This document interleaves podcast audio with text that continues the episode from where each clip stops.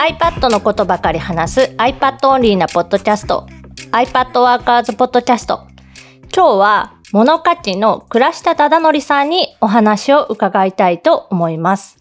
えっと、倉下さんは、ご流語さんと一緒に、まあ、ブックカタリストという面白かった本について語る、ポッドキャストっていうのを一緒にされてるんですけれども、この iPad Workers ポッドキャストの方では初めてなので、簡単に自己紹介をお願いします。はい。よろしくお願いします。倉下忠則と申します。えっ、ー、と、実は五竜五さんと同い年で、で、京都府に住んでおりまして、まあ、執筆業というか、物書きの仕事をしております。えっ、ー、と、もしかしたらご存知かもしれないですけど、R スタイルというブログのブログ主でもあって、えっ、ー、と、書いてる本は、なんか10冊以上、20冊以下ぐらいの本を書いてるんで、ちょっと Amazon で検索していただければ多分見つけられると思います。はい。よろしくお願いします。よろしくお願いします。えっと、多分、倉下さんと、まあ、直接お会いしたこともあるし、えっと、まあ、その趣味、趣向的な話でも、私ももともとそのなんか、手書きのノートとか、まあ、その知的生産みたいな話とか、もともと好きっていうのもあって、倉下さんのブログとか、まあ、本とかを読ませていただいてたりはしていたんですけれども、今回ですね、その iPad Workers Podcast に、まあ、お声掛けしたのが、えっ、ー、と、倉下さんが iPad Air 4と、まあ、Apple Pencil 2第2世代を、まあ、購入されたと聞いてですね、え、倉下さん iPad 買ったんだっていうちょっとびっくりなところと、えっと、その iPad を買った、まあ理由というか、どうして買うに至ったんだろうみたいな、そういう話をちょっと聞かせていただきたいなと思いました。どうして iPad 買ったんですか？えっ、と、まず、このう、我が家の iPad 実は2代目なんですよね。で、初代 iPad、1個前に持ってた iPad って、そのもう、型番がわからんぐらい古いやつで、あの、最新の OS は走らない状況で、まあ、ずっと使ってきたんですけど、えっ、ー、と、まあ、本を書いている仕事をしていますと、まあ、ゲラのチェックっていうえー、仕事がやってくるんですよね。で、自分がテキストデータを送ったものが、えー、こういう形にプリントされますよという紙版のデータみたいなのが、まあ、PDF でやってきて、で、それを著者が、えっ、ー、と、一文字ずつチェックしていくという、こう、地味な作業があるんですけども、それをまあ、印刷された紙ですることもできますし、まあ、もらった PDF ファイルをチェックしていくこともできるんですけど、まあ、僕、京都に住んでまして、まあ、出版社は大体東京なんですよね。そうすると原稿のやり取りするのに、郵送やと結構時間がかかってしまうと。そういう時に、まあ、PDF の方が、まあ、省エネであると。で、前持ってた iPad でずっとやってたんですけど、もうさすがに、さすがにもう最新の OS が走らないところが、その、アプリのアップデートもできないんですよね。古すぎると。まあそこで、まあ iPad を買い、買いちゃいましょうかと。まああの、新刊の作業もこう迫ってるし、いちいちその古い iPad でこう、すごいもったりと作業するのも無理なので、まあ iPad を思い切って買おうかという思った次第です。それ、購入されたのって割と最近の話ですか？今年になりますね。今年の何ヶ月か前か、かな？じゃあ、その次に出る新刊は、この新しい iPad Air 4と Apple Pencil を使って、その執筆作業とか確認作業をされたっていうことですか？まあ、書き、本、原稿を書き終えて、さあ、いよいよゲラのチェックだというタイミングで買ったんで、最後の方ですね、活躍したのは。それ iPad が、まあ、新しくなって、まあ、もちろんその、ね、古いものと比べたらサクサク動くとかっていうのはあると思うんですけど、その Apple Pencil が使える iPad でやったことによって、その良かったこととか、あ、これは便利だなとかって感じられたこととかってありました？うん、まあ、作業効率が地味なとこでは大きいんですけど、えっ、ー、と、ダブルタップでペンと消しゴムが切り替えられるっていう、まあ本当に細かい動作で別に画面のボタンを押してもいいんですけど、やっぱりペンだけで操作が完結するっていうのは結構劇的な体験で、で、あのー、アナログツールですら持ち替えなきゃならないじゃないですか。ペンと消しゴムを。それすらなくなるっていうのはちょっと驚きの体験でしたね。まあでもそれ以外の、まあ動作のスムーズ性とかアプリの立ち上げの速さっていうとこも効率的に影響してますけど、まあその古い iPad かどうかっていうことを除けば、そのペンシル2の使い勝手の良さっていうのが、まあ作業には一番影響あったと思いますね。そうですね。Apple Pencil、まあ、初代と2とで大きく違う点っていうのが、まあ、あの、見た目、形が変わったこととか、まあ、それに伴ってあの、充電方法が、まあ、ライトニングにブスってなんかぶっ刺す形から、えっ、ー、と、磁石でまあ、くっついて、えー、充電とペアリングができるっていうものになったのに加えて、えー、ダブルタップ、まあ、ペン先の方をトントンってこう指でタップすると、こうツールを変えるとか、えっ、ー、と、カラーパレットを開くとか、まあ、ある特定の動作を呼び出せる機能がついたんですね。で、えっ、ー、と、これ設定自体で、えー、まあ、アップルの標準のツールだと、設定アプリの中に Apple Pencil の設定項目っていうのがあって、そこで、例えばまあ、デフォは消しゴムに切り替えるとかなんですけど、あの、誤爆しちゃうなんか、それに切り替えたいわけじゃないのになんか触っちゃって変わるのが嫌っていう人はオフにもできるし、えっ、ー、と、消しゴム以外にも、えー、カラーパレットを開くとか、そういう操作を当てることとかもできます。で、他のアプリ、アップリ以外のアプリだと、あの、そのアプリ特有の動きをなんかえー、設定することとかもできるので、使いこなせればかなり、あの、効率も良くなるし、先ほど倉下さんがお話しされてたみたいに、物理的なね、アナログのツールですら、こう、消しゴムと鉛筆を持ち替えないといけないのに、Apple Pencil なら、まあ、それも必要ないし、さらには、えっ、と、アプリ上で操作をするみたいなこともなく、こう、ペンをトトンとタップするだけで切り替えられるというのは結構大きいかなと思います。うん。ゲラの場合って絵描くこととかはそんななくて赤字を入れるか赤字を消すかしかないんで、だからもうタップとペンだけでほぼ作業が完結してしまうんで、だから複雑じゃない作業の方がよりダイレクトに影響しますね、これは。そうですね。そういうゲラのチェックとかだと本当赤入れって、あの赤ペンで、ここがこうですみたいな感じで、まあコメントをつけたりとか、ここを消しますみたいな感じで線を引くとか、そういった作業になるので、それがまあペン一本でできるっていうのは非常に便利かなと。ちなみに、そのゲラの、まあ、原稿のチェックの時って、PDF を見てそれに書き込むっていう作業になると思うんですけど、その時に使われていたアプリってどんなアプリになるんですか？えっ、と、いくつか試したんですけど、最終的には、えっ、ー、と、 Notability っていうアプリを使いましたね。 Notability に PDF を読み込んで、もうそのまま Notability 上で赤ペンを入れるというようなやり方をしました。ちなみに他に試されたアプリって何かあったかって覚えてらっしゃいます？うんと、とりあえず、 GoodNotes を試して、で、 Noteshelf のこの、まあ、三、ノートアプリ三大四天王じゃないな、三大帝王みたいな試して、試したんですけど、まあ、 Notability が一番やりやすいかなっていう感じだったんで、そこに決着しました。ちなみにその、えっ、ー、と、ノータビリティが一番使いやすかった理由みたいなのってあります？例えばこういう機能が。まあ、大きな機能で言うと、えっ、ー、と、ノータビリティの特徴で言ったら、うんと、シームレスに次のページに映るというか、ページとページのあの境界線があまり気にせずメモが書けたりとか、まあページ送りができるっていうのが、えっ、ー、と、ちょっと特徴的。あとはま録音しながら、えー、メモが取れるとかっていうのが結構特徴的なアプリではあるんですが、クラッシャさんがノータビリティをまあ、最終的にその一番気に入って使われたっていうところの理由っていうのはどういう機能がとか、こういうところがとか、もしあったらお伺いしたいんですが。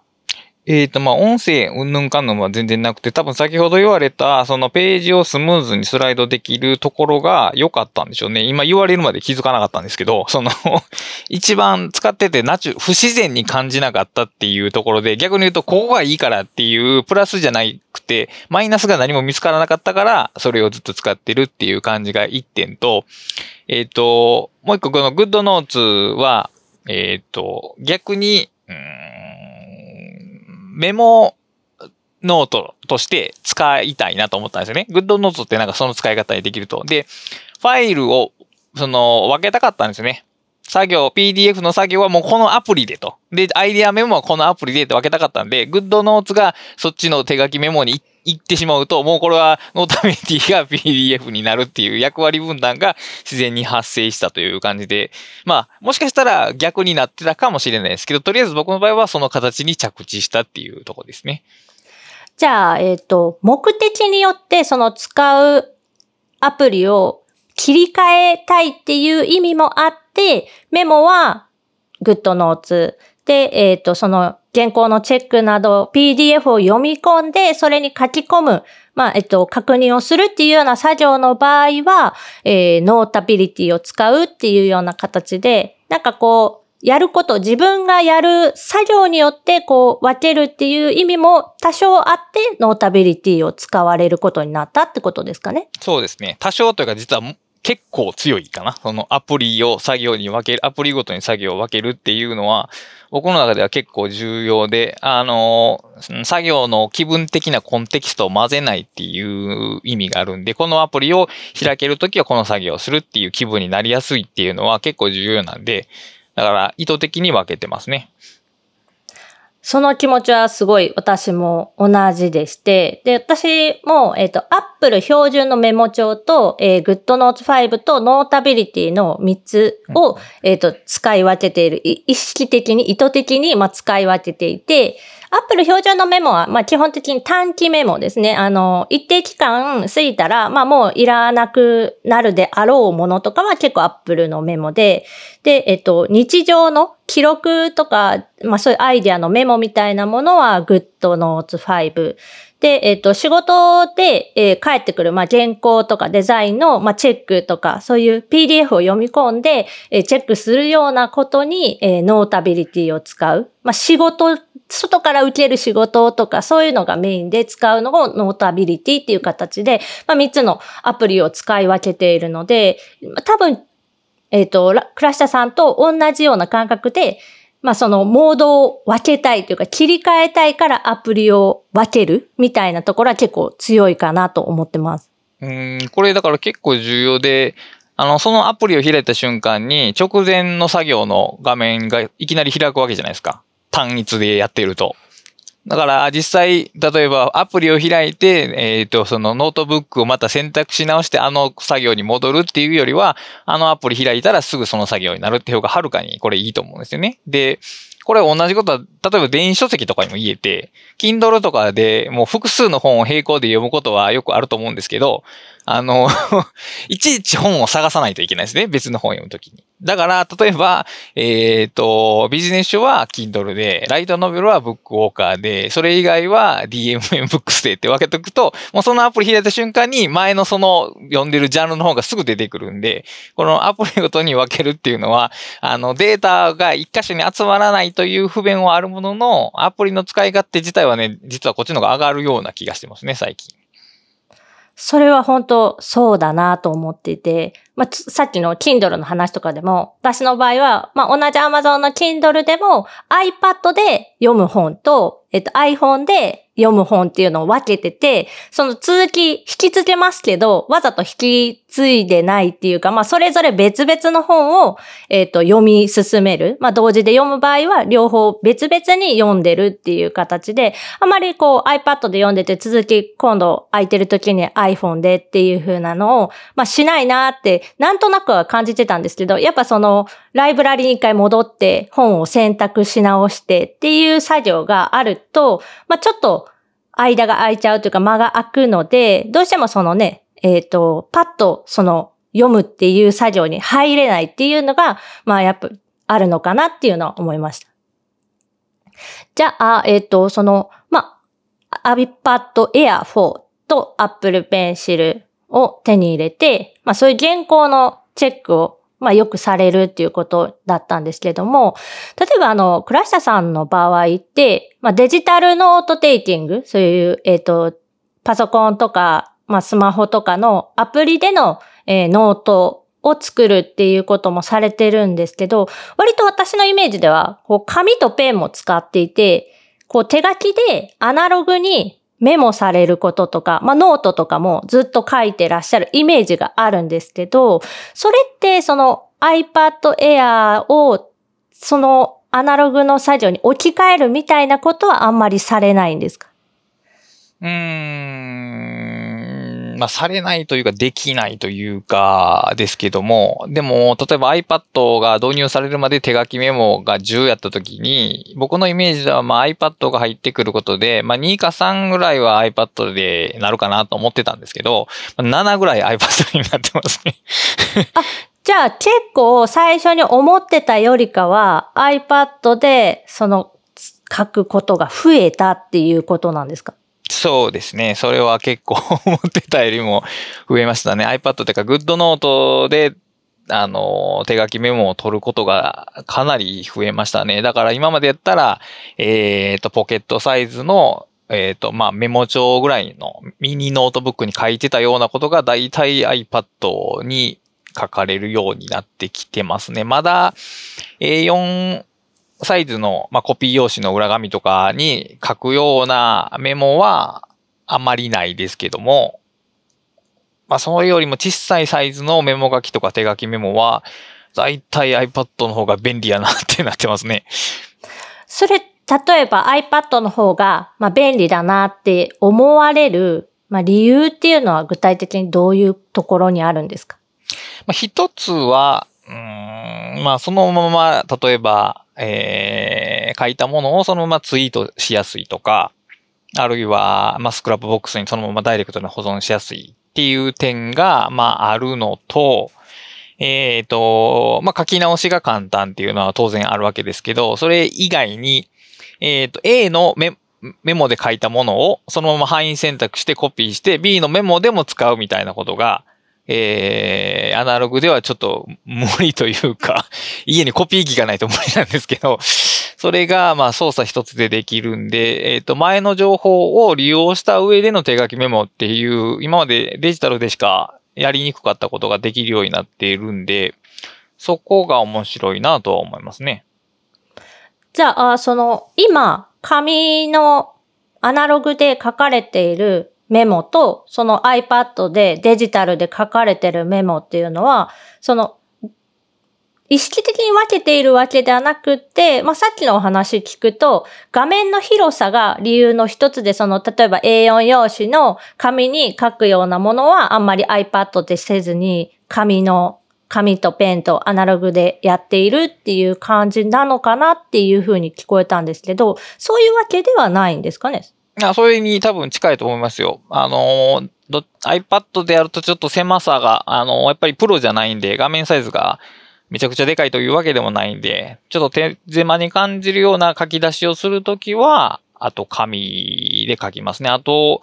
あの、ポッドキャストなんでわからないですけど、こうやって閉じておくこう、み、小冊子みたいに、あの、あるプロジェクトについてのアイディアを一連でまとめておきたいっていう時に紙にしとくと、こういうストック作りやすいんで、ペーパーフォルダーみたいなの作りやすいんで、するときはありますけど、そういう、逆に言うとそういう特殊な用途じゃない限り、ああ、ちょっとこれは手書きしたいなっていうことは大体 iPad になりつつありますね。例えば、以前書かれているのは、その、情報カードっていうんですか？あの、小さな紙のサイズのものに、えっ、ー、と、メモを書かれるようなものっていうのは、今はデジタルでされる。アナログでも情報カードに書くことはまだ続けてされてる。はいこのサイズの情報カードを、このサイズってわからんな。5×3 インチの情報カードは今でも普通に書いてまして、これよりも大きい、えっ、ー、と、京大式カードって言って B6 かなの、これはもうほぼ書かなくなりましたね。これは、えっ、ー、と、これがちょうどね、 GoodNotes に書くのと似てる感じがあるのと、あとテキストやったらもうそのまま Scrapbox に書くんで、このサイズはほぼ出なくなりました。で、やっぱりね、この53の情報カードに書くっていうことは、あの、いろいろ試した結果、あの、デジタルにしても意味がないというか、あの、こういうカードを複数机の上に並べていく作業が一番コアなんですよね。で、一応カード的なアプリも全部試したんですけど、まあ、やっぱりそこは違うなという結論になったんで、だから、えっ、ー、と、カードが置き換わったんじゃなくて、ね、ノートが置き換わりましたね、だから。閉じノートに書いてたようなことの手書きが大体 iPad に吸い込まれていった感じですね。じゃあその小さめの、まあ、情報カードを、こうあれですよね、卓上、机の上に関連するようなものをバーってこう並べて、自分でこう並べ替えたりとかしながら、こうアイディアを練ったりだとか考えたりとかする、そういう作業がまだやっぱり iPad ではやりにくかったから、まだ今でも、えっ、ー、と、その小さいサイズの方はデジタルではなくアナログで手書きで紙とペンを使って書かれてるっていう感じですかね。そうですね。あのー、まあ、例えば iPad のサイズがでかくなったら、えー、一覧できるカードの数も増えるんで、代替できるっていう可能性もあるんですけど、まあやっぱりデジタルのそのサイズに比べるとアナログの机の方がはるかにでかいっていう点が1点と、あと、そのカードって、例えば、えー、今これから書こうとしている本の、まあ、テーマというか、テーマに関する材料、マテリアルを書き留めておいて、えっ、と、こうやって箱に、こうやって言ってよ。箱に置いとくんですよね。で、その箱を机の上に置いてるんですよ。だから僕は作業するとき、そのカードが常に目に入るところにあるんですよね。これがアナログの強さで、デジタルの場合はそのアプリを開かない限りは目に入らないじゃないですか。で、まあ、執筆のプロジェクトっていうのはまあ何ヶ月もその本について、その内容について考え続けていく行為なので、あの、アナログの物質が目の前にガンって置かれていることに多分意義の3分の1ぐらいは多分あると思います。そうですよね。その物質的な強さっていうので、やっぱその意識してなくっても、まあ目に入る。まあ例えば卓上に置いておけば、なんかちょっと気になった時に触ってみれるとか、まあ何もしてない状態でも、なんかこう、目線の端に入ってくるから、ちょっと意識がそっちに行くとかっていうところは結構強いと思っていて、それ自分の場合だとあの、紙の本が結構その役割を果たしていて、電子書籍ってやっぱりアプリを開いて読もうって思わないと、まあ、手に取れないっていうんですか？見えないですけど、紙の本って、例えばリビングのあの机の上にポンってこう置いてあったら、あ、なんかのタイミングで目に入って、あ、ちょっと続きを読もうかなって手に取ったりすることが多いので、結構、あの、図書館で本を借りてきて、わざと図書館で本を借りてきて、電子書籍のデータも自分持ってるのに、わざわざ紙の本で読んだりとかしたり、えっ、ー、と、する派なんですよね。まあ、ゴリゴさんは割とデジタルで全部読んじゃうんですけど、私どうしても紙の方の方が、こう飛ばし読みって言うんですか。全部を、文章全部を読むんじゃなくて、まず最初になんか、本の全体をあらすじというか、まあ、どんな感じなのかっていうのをバーって見てから、その後戻って読み直して、で、えっと、自分が気になるところとか、深めたいところだけ、またもう一回戻って読んだりとかっていう読み方を最近しているので、これ電子書籍では、ちょっとやりにくいんですよね。あの、画面の広さ的な意味で言うと、私今使ってるのが iPad の12.9インチサイズなので、まあ、ほぼあの、まあ、ビジネス書、よくあるビジネス書をこうパカッと開いたサイズぐらいの画面サイズがあるので、サイズ感的には全然紙の本と、まあ、あの、変わりなく読めるはずなんですけど、どうしてもその、戻ったり進んだりをやりにくいとか、えっ、ー、と、まあ、さっきの机の上に置いてあると手に取って、えー、続きを読むけど、電子書籍のままだと、なんかずっと、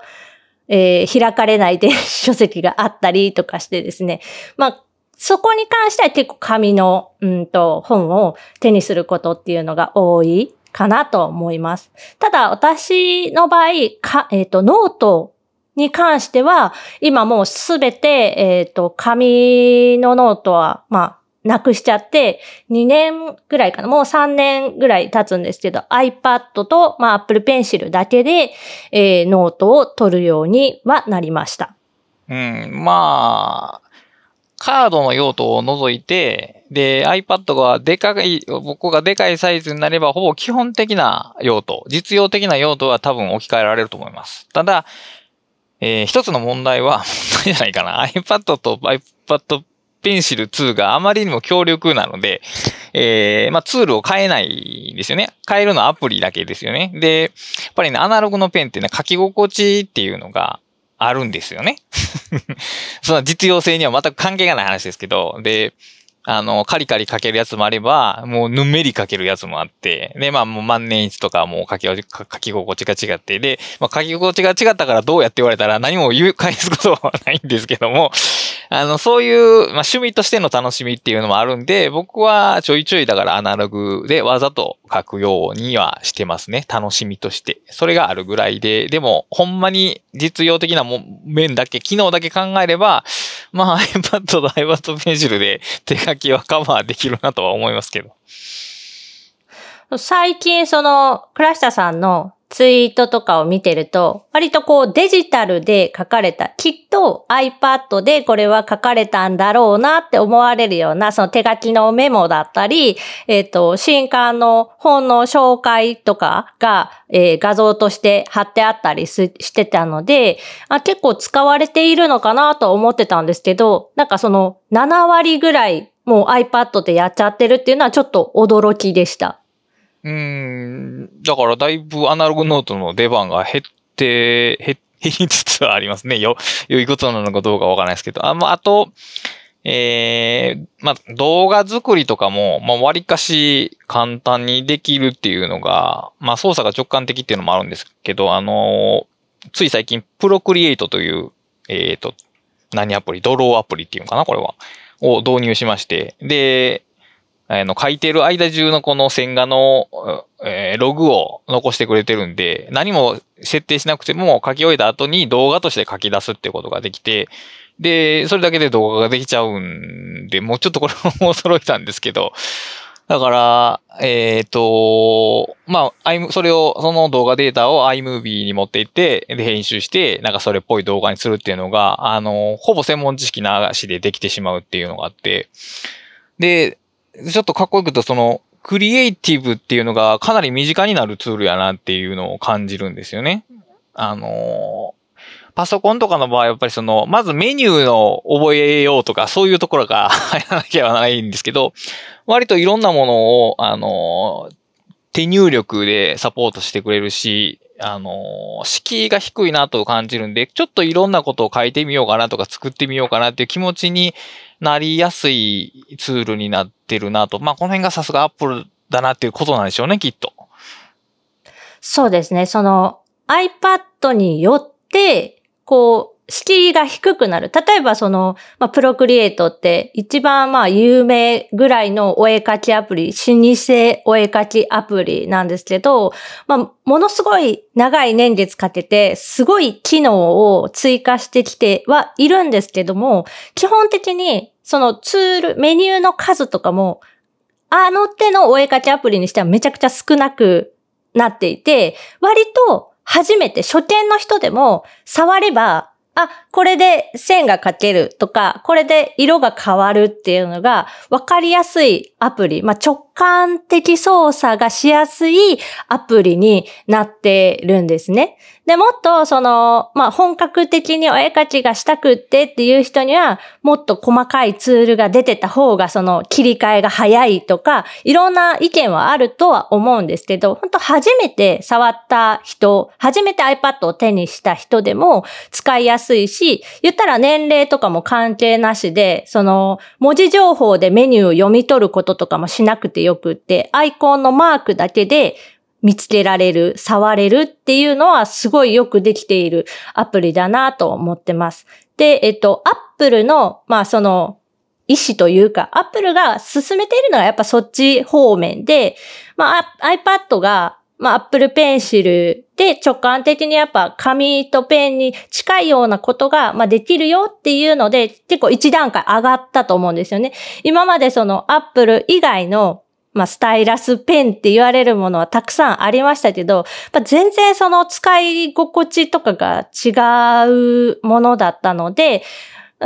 試してはあ、でも全然紙とペンには、うん、到底及ばないなっていう感じだったのが、Apple Pencil っていうものが出て初めて、あ、これならもしかしたら紙とペンと変え、変われるかもしれない。これで変え、変わるかもしれないって思えた。で、えっ、と、まあ、第2世代の Apple Pencil が出た時に、初めてこれなら、もう、その紙のノートとまあ、ペンをなくしてしまって、iPad だけでも、まあ、できるんじゃないかなっって思ったきっかけっていうのは結局ペンシルが出たこと、Apple Pencil 2が出たこと、私の場合はそうだったので、その辺はですね、すごいよくできたプロダクトだなっていうのは思っています。うん、完成度が高い、その、すごい便利というよりは、その不便なところが見つからないっていう感じで、あの、すべてが調和してるというか、まあ、1の充電方法は完全に終わってましたけど、今2使ってるともうペンとセットになってるのがごく自然ですからね。もう絶対ペンと一緒に持ち歩くことになるんで、だからまあ見事なプロダクトやなと思いますけども。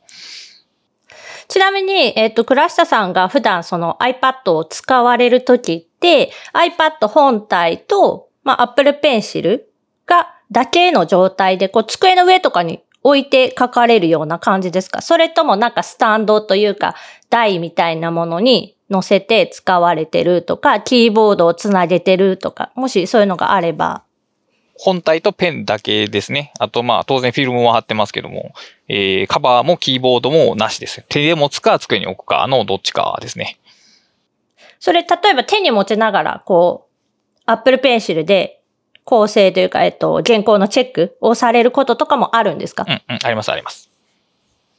その辺あれですね、小さいサイズ。ちょっとね、私が持ってるような12.9インチだと、できなくはないんですけど、割と辛いんですよね。片手でこう、持つと、重さが、まあ、あの、本体だけでも600、えー、700弱あるので、あとその、え、iPad Air 4とか、えっ、ー、と、iPad Pro 11インチのサイズに比べると、ちょっと大きさもあって重さもあるので、こう片手で支えるのちょっと辛いんで、普段私はまああの、えっと、マジックキーボードっていうアップルの、あの、高い方の、えっと、キーボードスタンドに取り付けた状態で、えー、使ってはいるんですけど、まああの、外して、えー、手に持って書くっていうことも、まあまあ、やってますね。うん、結構ね、ゲラチェックって、あれ、眠たくなるんで、と歩きながら原稿読むとか、あの、普通にするんで、あの、手持ちできるのが一番望ましいですね。逆に僕、キーボードとか iPad でキーボード作業をしようとは全く思わないので、これは基本的にペンツールだと思ってるんで。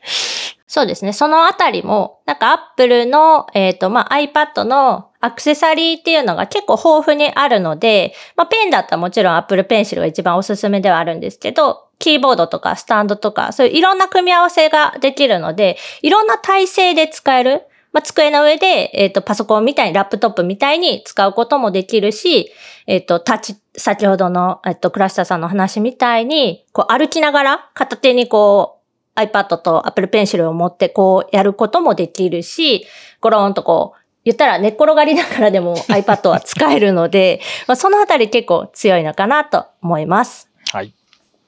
はい。ということで、そろそろお時間になりまして、えっ、と、私もう一つだけちょっと聞きたかったのがですね、はい、えっと、今度、倉下さんが新しく出される本についてめちゃくちゃ興味があって、はい。はい。えっ、と、すべてはノートから始まるという本が7月26日に発売されるんですよね。発売日は26日になってますけど、発売される日はもうちょっと早いかもしれません。あ、もうちょっと早いかもしれない。はい。で、これって、その、ノート術、い、いわゆるノート術の本になるんですか？だからね、半分ぐらいはそうです。半分ぐらいは皆さんがそう、ノート術の本と聞いて想像されるような内容が含まれてますけど、半分ぐらいは、まあ、ノート術というかノート論みたいな本ですね。ノートとは何ぞやみたいなことを考える本でもあります。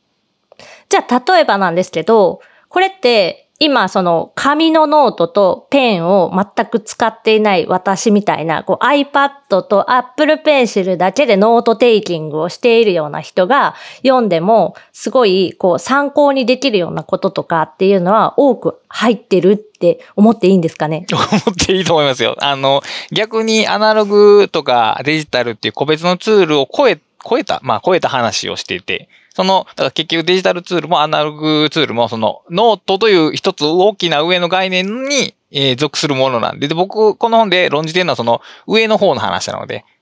個々のツールは、まあ、それぞれの人が好きに使ったらいいよぐらいのスタンスなんで、だから書き留めること、記録するとか書き留めることに興味がある人であれば、多分楽しんでいただける本になっているかなと思います。なるほど。じゃあ、ますますあの、